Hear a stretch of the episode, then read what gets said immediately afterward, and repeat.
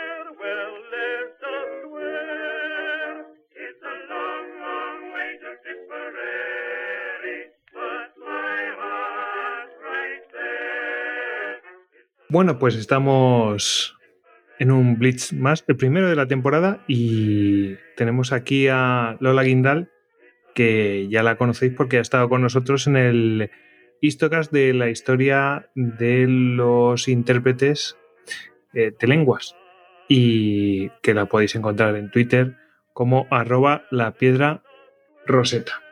Buenas noches, ¿qué tal? Hola, ¿qué tal? Pues muy bien. Eh, diréis, ¿y qué tiene que ver esta chica con el tema que viene en el título del podcast? Pues bueno, pues es que ella le tocó vivir el 11 de septiembre, los atentados del 11 de septiembre, pues le tocaron, le tocó esa vivencia, ¿no? Que dice, ¿dónde estás tú? ¿Dónde estás tú? Bueno, pues, ¿dónde estabas tú? Yo estaba en Estados Unidos. En Estados Unidos. O sea que súper bien. Súper bien. Además, hacía como dos, tres semanas que había llegado. O sea, genial. Es decir, Fenomenal. Con 16 años. y tu madre encantada. Mi madre encantada. Yo con 16 años, la primera vez que salía de España, separada de mi familia, estaba con una familia, familia de intercambio, iba a decir de acogida, ¿no? De intercambio. Y hacía pues dos, tres semanas que había llegado. Súper bien. O sea que, bueno, no solamente que es que mm, mi hija, ¿dónde estará? No sé qué, no sé cuántos. Y para ti también, estoy lejos, no estoy con las redes que mm, sociales con las que tengo. Redes sociales me refiero a gente afín a ti, Mm. co- conocida, que te puede ayudar. Estás totalmente separado de eso. Estás Sí. confiando en unos recientes conocidos y a ver lo que pasa. Exacto. Muy bien. Y, y bueno, pues eso ya es una cosa, una evidencia muy importante, pero claro, ¡pum! Las dos torres, o sea, los aviones contra las dos torres, y, pero claro, eh, es que claro, vas a explicarlo. Nosotros lo vivimos esto hacia las 3 de la tarde, una cosa así. Pero ¿qué hora era allí? En... Pues era por la mañana, no sé exactamente qué hora era. Ah, pe- pe- perdona que te interrumpa. Hay que decir que depende, claro, la hora importa mucho de donde estés tú situada, el lugar geográfico donde estás. Claro, yo no estaba en Nueva York ni cerca de la costa este en absoluto. Yo estaba en Wyoming, que está como en el medio oeste, ¿no? Es uno de los estados de los más grandes en superficie y yo creo que es el menos poblado. Hay más población bovina, hay más población bovina que humana en Wyoming. Entonces, bueno, está en una ciudad relativamente grande, una ciudad que será, bueno, relativamente grande para ser Wyoming, que será como del tamaño de Rivas hacia Madrid, una cosa así. Y yo ya había empezado el Yo instituto. creo que Rivas tiene más población. ¿eh? Sí, puede ser, no te sé decir. Estamos hablando de unos 15.000 habitantes. Yo creo que un poquito más, a lo mejor en 19.000, aquella 19.000, época, sí, a lo sí, mejor en aquella época sí que eran 15.000. Pero bueno, el caso es que yo ya había empezado el instituto, tenía 16 años y ya había empezado el instituto a lo mejor como hacía un par de semanas o algo así. ¿Habíamos mencionado el nombre del pueblo? Sheridan, Sheridan. Wyoming, está como en el norte de. está pegando con, con Montana. Y em, lo que decía, había empezado el instituto hacía como un par de semanas, una cosa así, no demasiado. Me había dado tiempo a hacer algún amigo, luego lo contaré, eh, pero no demasiado. Y allí hay una serie de días en los que se empieza más tarde porque hay reuniones de claustro de profesores. Entonces, para que los profesores se puedan reunir, tú empiezas las clases más tarde. Entonces ese día era un día de esos. Era, además era el primer día que teníamos ese tipo de días y en lugar de entrar a las ocho y media como solía entrar, pues a lo mejor entraba como a las diez, una cosa así.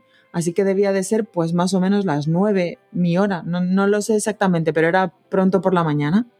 Y entonces recuerdo que me levanté y mi hermana de, de la familia de intercambio ya estaba por allí desayunando y tenía la tele puesta y me contó, mira, que se ha estrellado un avión en las Torres Gemelas. Yo, la verdad, ignorante de mí, 16 años, estaba más pensando en Melendi que en otras cosas y no, no había oído nunca hablar de las Torres Gemelas, la verdad. Eh, pero me di cuenta enseguida de que aquello debía de ser una cosa importante porque estaba allí la muchacha, que tenía a lo mejor como 20 años, consternada. Entonces yo... Te puedo interrumpir. Sí. Cuando yo, yo creo que llegaba de un examen de universidad o Mm. cosas así. Entonces cuando yo llegué, bueno, llegué justo de eso, cansado, y dije, bueno, qué rollo, ¿no? A ver si hay alguna novedad en las noticias. Y entonces abren el telediario directamente con la imagen de una de las torres gemelas, eh, eh, pues con humo, o sea, incendiada, ¿no? Y dije, bueno, a lo mejor se anima un poco. Entonces, pues, eh, vamos, que tú, pues, porque a lo mejor eras demasiado joven, ¿no? Ignorante de ti de que eran las Torres Gemelas o lo que suponían. Y yo, como en plan de, bueno, un incendio en las Torres Gemelas y ya está. Sí, esta chica me dijo, no, parece que se ha estrellado, no sé si un helicóptero o un avión contra una de las Torres Gemelas. Y yo pensé, hay que ser pardo para estrellarte contra un edificio tan grande. ya, ya hay que ser inútil.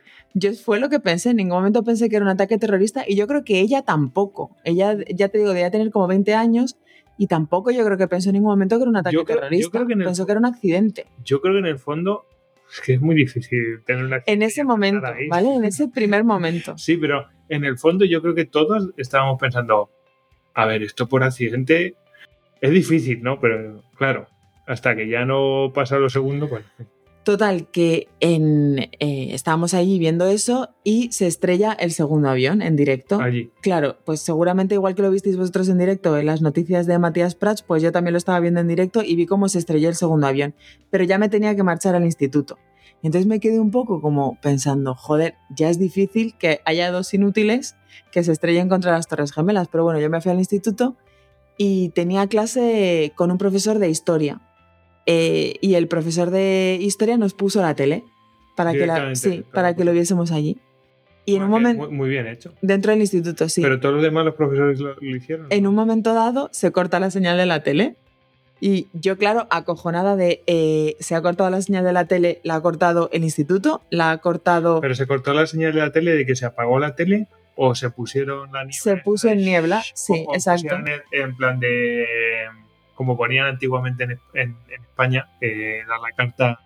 ¿Usaban carta de cierre? Carta de ajuste. Carta no, ajuste, no. se puso en niebla como si alguien hubiese apagado el, el- el cable, ¿no? Sí. La señal- como el. eh, ¿Cómo se llama esto? Lo que teníamos de Canal Plus. Sí, que no, el decodificador, ¿no? No, como si hubieran desconectado la antena. Sí. Así, efectivamente. Y eh, yo, claro, me acojoné porque pensé, ¿esto quién lo ha desconectado? ¿Lo ha desconectado el gobierno de Estados Unidos? ¿Esto lo ha desconectado el director del instituto? ¿Quién ha desconectado la señal de televisión? ¿no? Entonces, bueno, continuamos con las clases.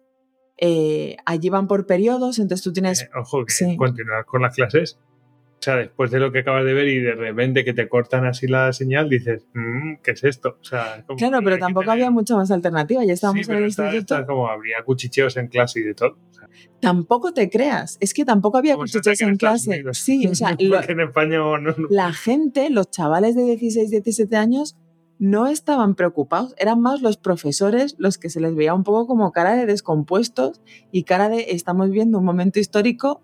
Ellos tampoco sabían por qué se había cortado la no, señal. Pero bueno, efectivamente, no sabes por qué se ha cortado, se ha cortado la señal. No sabes por qué se ha cortado. Tú eres, tú eres un profesor de allí, ¿no? Mm, que tienes a cargo un montón de gente. Pero tú eres adulto, tú tienes tu familia y todo esto. Se te corta la señal. Has tenido dos. eh, bueno, ya yo creo que ellos sabían que mm, tiene pinta En ese, bueno, en ese momento, cuando, eh, cuando estábamos en clase con este profesor, ya sabíamos que, habían, que había más aviones. No sabíamos exactamente contra quién habían atacado, pero sabíamos que había más aviones que habían impactado en distintos sitios de Estados Claro, Unidos. No, no sabían si era un ataque terrorista. Desde luego sí que sabían que era un ataque. Eso sí. Sí. Claro, se te corta la señal y dicen, ¿nos están invadiendo? ¿Qué está pasando? Claro, no saben nada. Bueno, el caso es que continuamos ¿no? con las clases y ya te digo, los chavales tampoco les estaban dando demasiada importancia, pero los profesores sí. Y, y entonces llega, eh, va por- lo que te estaba contando, ¿no? Va por periodos, tú tienes una serie de clases a la mañana, como tres clases, y luego tienes como un recreo, algo así. Que no es un recreo como los de España de salir al patio a jugar al fútbol, sino que tienes una pausa, ¿no? Entonces, por aquella época yo ya me había hecho un, me había echado un amigo noviete cuyo padre era profesor del instituto. Entonces me lo encontré por el pasillo y me dijo, vente al despacho de mi padre que él sí que tiene tele. O sea que lo que habían hecho había sido cortar la señal de las teles de las aulas, pero los profesores en su despacho sí que tenían tele. No quiere, o sea, eso es tranquilizador porque dices, no es un ataque de los soviéticos o algo así. Sí. Y entonces me acuerdo que estábamos allí, de hecho a lo mejor no era el recreo de la mañana, sino ya era el recreo directamente de la hora de comer. El caso es que estábamos allí, eh, el profesor en el despacho, eh, mi amigo y yo sentados en el suelo viendo las declaraciones de Bush. Y ya estaba Bush hablando de esto ha sido un ataque terrorista eh, y vamos a ir con todo contra, contra quien haya hecho este, contra quien haya perpetrado este ataque contra los Estados Unidos, ¿no? Y en ese momento yo miré al profesor en plan de me acojono, porque nosotros, hemos, nosotros habíamos vivido, o sea, yo, yo había vivido el terrorismo de ETA en mi casa. Eh, No en mi casa, ¿no? Pero en España, ¿no? En España vivías no, no con el temor de que te matasen, pero sí como... que, que, que Sí. estallar una bomba. Sí, efectivamente, con lo de las amenazas de bomba era una cosa constante, ¿no? Y, y pensar que eso podía suceder en Estados Unidos, pues me acojonaba mogollón. Y el tipo este, claro, me tranquilizó diciéndome, a ver, tú ahora mismo estás en el lugar más seguro del mundo porque estás en Estados Unidos y ahora nos hemos blindado a tope. Y además es que estás en Wyoming, que es que no hay nada en Wyoming. Que no van a venir a por el ganado bovino. Efectivamente, no va a venir nadie a, a perpetrar un ataque terrorista contra Yellowstone Park. O sea, tranquila. Y en verdad es cierto, ¿no? Mi madre ya estaba, por supuesto, en el aeropuerto de Barajas, en Madrid, intentando buscar un vuelo para venir a buscarme. Eh, yo soy hija única, con lo cual mi madre histérica eh, y a mi madre le dijeron efectivamente lo mismo. Tu hija está ahora mismo en el lugar más seguro del mundo, no hay vuelos, no puedes ir a buscarla y además sería una tontería porque ponerte tú ahora en riesgo cogiendo un avión cuando no sabes qué plan lleva esta peña eh, es lo más tonto que puedes hacer. O sea, es que ella en Wyoming va a estar bien. Eh, yo empecé a llamar a mi casa cuando, eh, cuando llegué al- a, mi casa, empecé a llamar a España para intentar comunicarme, claro, no había móviles, intentar comunicarme con ellos de alguna manera, ¿no? De decir, oye, estoy bien, no, os- no os preocupéis por mí. A mi madre no la pude localizar porque mi madre estaba inten- in- efectivamente intentando eh, volar y entonces conseguí contactar, no sé si con mi tía o con mi tío. El caso es que eh, con uno de los dos hablé y les dije, oye, estoy bien, no hay ningún problema, yo de aquí no me voy a mover, me han dicho que estoy súper segura y bueno, que no dejéis de tener en cuenta que, que yo ahora mismo estoy de Nueva York como, como de Madrid a Rusia, o sea, que esto está muy lejos de Nueva York y de, y de cualquier núcleo urbano un poco importante. Entonces, bueno, pues tranquilos todos y ya está. Y, y la verdad es que em, me acuerdo de, de las semanas siguientes. Yo de esto me enteré a posteriori, ¿no? Pero vosotros visteis gente tirarse de las Torres Gemelas. Pues no del todo, o sea, veía, o sea, quiero decir, veías una cosa que caía y decía, ahí hay un hombre que se cae. Yo veía papeles. Nosotros de es- eso no vimos absolutamente nada, ni vimos en el momento, ¿no? No vimos tampoco imágenes de Nueva York, del incendio, de bomberos moviéndose por allí, todo eso no lo veíamos. Nosotros veíamos como las torres gemelas humeantes, el Pentágono humeante, como desde la distancia, pero no veíamos a personas huyendo ni nada de eso. Eh, Ah, no, eso, No. ni siquiera eso. No. O sea, que tenían muy controladas la- las Sí. imágenes. sí, sí, sí. Pues, pues aquí Mm, imágenes de helicópteros por, por todos lados, de gente por... Sí, sí, eso sí vimos mucho. No, yo todo eso no lo recuerdo y de hecho me escamaba bastante eh, que no pusiesen ese tipo de imágenes en la, en la televisión, pero nosotros solamente veíamos a Bush todo el rato hablando de movidas diferentes y, y eso, y las Torres Gemelas o las, los atentados como y el- humeantes. ¿Y el derrumbe no lo visteis? Y el derrumbe yo creo que no lo vimos, pero no te sabría decir, creo que no. Claro, es que ya mezclo, ¿no? Y entonces no sé si lo que las imágenes que yo recuerdo las recuerdo porque las he visto a posteriori o porque las he visto allí. El derrumbe, a lo mejor no lo viste porque te cortaron la señal. No lo sé. El caso es que eh, yo recuerdo que allí todo el mundo, tanto demócratas como republicanos, estaban a una con lo que estaba diciendo el presidente. O sea, yo en el momento en el que estuve, en el momento en el que sucedió el atentado, estaba con una familia de intercambio bastante, bastante América profunda, pero eran demócratas. Y luego estuve con otra familia que eran más eh, profesionales liberales, no eran abogados, sanitarios, también eran demócratas y tanto unos como otros estaban a tope con ir a por todas. Sí, vamos a, a atacar cualquier país, cualquier país. Ataquemos lo que sea. El que sea que haya ayudado, destruido. Ataquemos lo que sea, da lo mismo que. Y el profesor este con el que, con el que estuve, el que, el que me tranquilizó y estuve en su despacho, ese era republicano y ese sí que estaba como matemos a, a, todo el mundo, ¿no? Sí. Pero mm, recuerdo sí que había eh, un... O sea, no había un no a la guerra, nadie se planteaba no atacar Afganistán o Irak o lo que hiciera falta que dijese Bush a tope con atacarlo. La cuestión es que se le hiciera bien.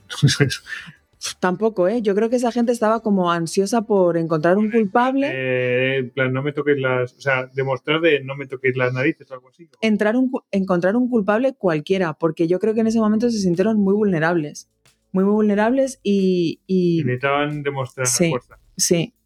Y tanto demócratas como republicanos. Sí, o sea, aquí en, aquí en España hubo ese un poquito de. Bueno, yo me acuerdo de estar en el metro y estar, porque tenía que ir y tal, al centro y me acuerdo de del había algunas personas que decían bueno ya se, se está bien empleado a los americanos no sé qué no aguantas tal y cual y era como mmm, yo creo que no lo has pensado bien porque es que mmm, en ese momento era un poder omnímodo o sea no es como ahora que ahora tienes a China tienes a Estados Unidos y ya había ya, ya Rusia, Rusia entonces no era lo que es ahora. Quiero decir que los americanos podían hacer y deshacer lo que les diera la gana y era como no le toque la bolinda o sea esta gente en fin. Y te diré también que poco después fue Halloween claro. Y entonces a mi amiga polaca y a mí se nos ocurrió la ideaca de una eh, vestirnos de militar y la otra vestirse de eh, Osama Bin Laden y esto no, no hizo no, claro esto no hizo ni puta gracia pero a, absolutamente nada de gracia eh, o sea que yo creo que en España, lo, en España o en Polonia, ¿no? En Europa, lo primero que tiramos es a la guasa. O sea, ¿quién se disfrazó de Bin Laden? Maradona. sí, pues nosotros nos marcamos un Maradona y en España o en, en, Europa enseguida se tiende a la guasa y allí son muy recelosos de, de, este tipo de cosas y sobre todo, pues ya te digo, en ese momento que habían sentido su vulnerabilidad tan de cerca. Cuando les han tocado a ellos, pues probitas cero. Sí, Así que tuvimos que improvisar y... La, y buscar no, otra cosa. Sí, las dos de militares y ya está. Y fuera. Sí. Pues nada, bueno, al final no pasó... No pasó nada. Lo que pasa es que es un momento de incertidumbre, más incertidumbre que en ningún lado. O sea, sí, sí, mi madre lo recuerda con muchísima angustia, yo lo recuerdo como una aventura, eh, porque tuvo final feliz, ¿no? Y, y, eso, ir buscando la tele, ir buscando la información.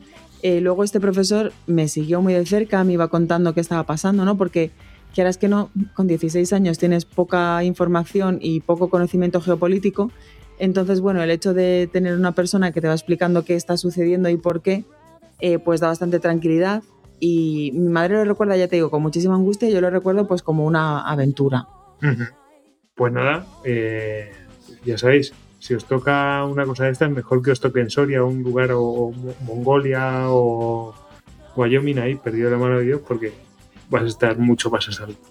Rodeados de vacas. Eso es, rodeados de vacas. Bueno, pues un, un testimonio más bueno, para, para, sumar a, a estas cosas. ¿no? Visto desde dentro de Estados Unidos, particularmente yo. A mí me gustaría saber, a lo mejor te pueden contar en comentarios, eh, cómo lo vivió la gente desde otras partes de Estados Unidos, que seguramente de los oyentes que tiene seguro que, que algunos lo vivieron en la costa este o en la costa oeste, que son ciudades muchísimo más pobladas y seguramente estaban mucho más acojonados que yo. Estaba pensando que en Los Ángeles, con la diferencia horaria que tienen, pues a lo mejor les pillo dormidos. Mm. Y sin a lo mejor, pues muy probable. Sí. Así que nada. Pues nada, muchas gracias Lola. Ya sabéis que la podéis seguir en Twitter como arroba la piedra roseta. Así que cuando estés, ¿eh? Y nada, venga. Hasta la próxima. Hasta luego.